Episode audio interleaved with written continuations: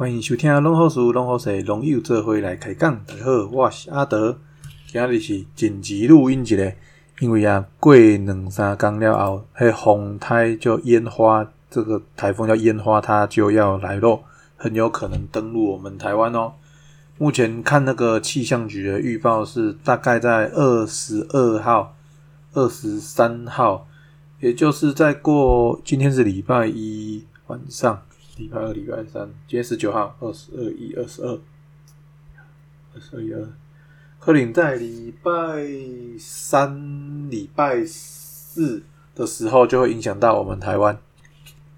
所以阿德这边来提醒大家。那个台风来之前跟台风过后呢，我们可以怎样帮我们的农作物把它补强，啊，让它强壮一点哈？那台风要来之前呢，除了我们传统哎必要的那个喷药杀菌之外啊，阿德会建议加一些可以诶抗蒸散的资材，比如说我们阿德自己做的耐候网哦，它就是一个。不会阻塞气孔，但是又能够降低让叶片比较亮，然后比较厚实的一个东西。它可以降低那个植物的蒸散的作用，也也也就是说，它叶片比较不会冷蕊这样子。尤其是下雨过后出落又出大太阳，通常台风过后一定会出大太阳啊。那有有有没有喷这个东西呢？对那个农作物的影响，其实就。哎，对它来讲差别就蛮大的。那再来就是呢，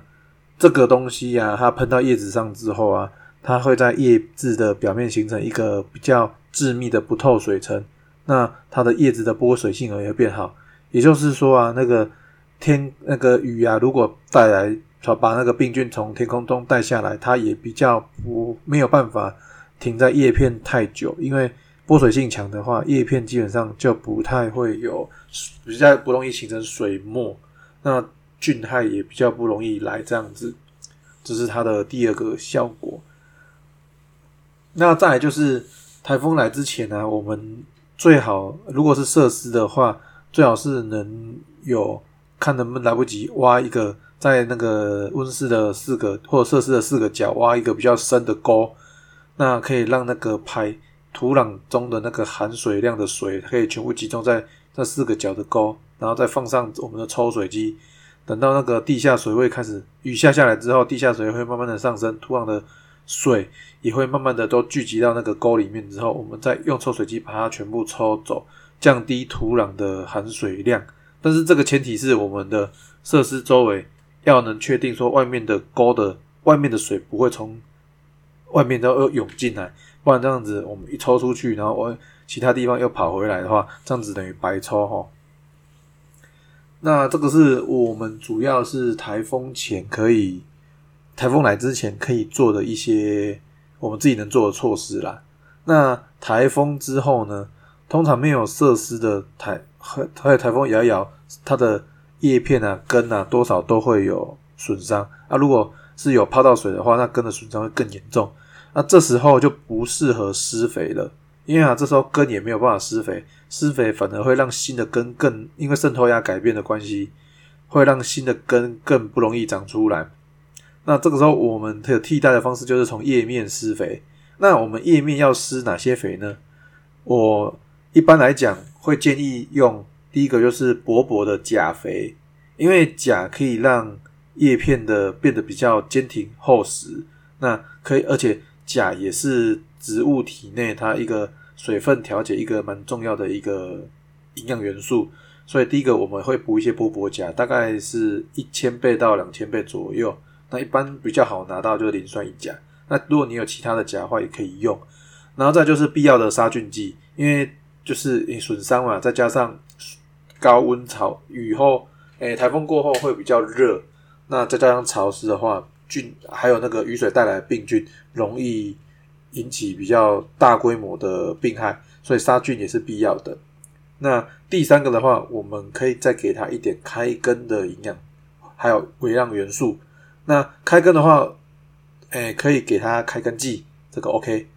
啊，再来就是微量元素，这个也这个也是必要的营养，都给它薄薄的一点点就好。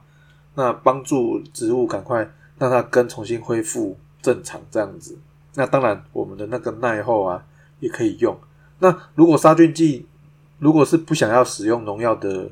人的话，那你的杀菌剂也可以换成那个比较好的孢子肽的那个枯草杆菌。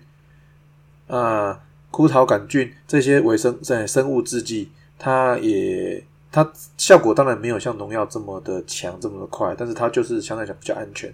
那如果是要用这个东西啊，我阿我会更建议你和那个耐候网一起用，因为哦耐候网它跟它混合之后呢，它可以把那个孢子啊那个菌留在停留，让它停留在叶片比较久的时间，这样子它的保护力会比较长一点。